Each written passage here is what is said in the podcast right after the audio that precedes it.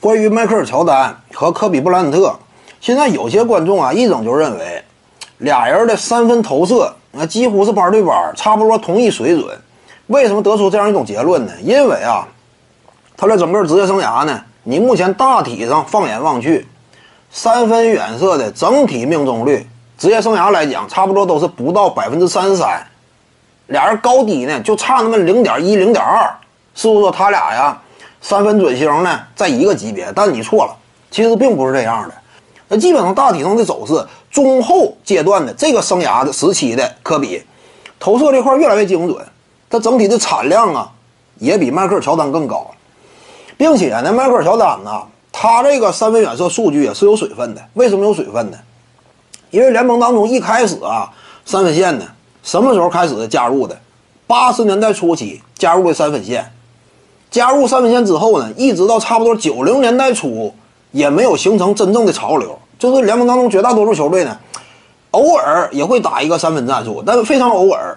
那一个赛季下来呢，可能说一名球员呢命中数不过百，单场也就一个，这已经顶天了，顶级射手了。比如说拉里伯德嘛，一个赛季七八十个三分球能够打进，这已经算是联盟当中拔尖的层次了。所以呢，考虑到啊。整体三分风气呢没有起来，在九四到九五赛季，联盟出台新规，把三分线呢往下缩短了差不多一米，原来是七点二五，后来降掉降到六点七，还是说更少？具体数字我记不清，反正是往下降了。往下降了之后呢，很多原本擅长中距离投射的这些这个呃球员呢，开始在三分线以外啊也大量出手了。你比如那个时期的迈克尔乔丹，一个赛季呢三分出手数明显增多，而且效率呢。高达百分之四十以上整体命中率，但还是那句话嘛，这是有水分的。那时期，你三分线距离有调整，而且迈克尔乔丹呢，他整个生涯当中三分产量主要是集中在九四到九七年之间，也就是说呢，六点七米的三分线，他主要是在这个距离上展现过一定的火力。之后九七到九八赛季又调回去了，他三分远射命中率一下就跌回原来的层次了。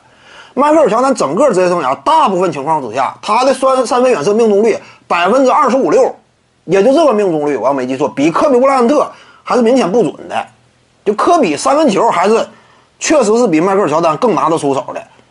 你就是如果在新时代当中，他俩直接对比的话，科比他其实是更适合新时代的。那三分球确实准吗？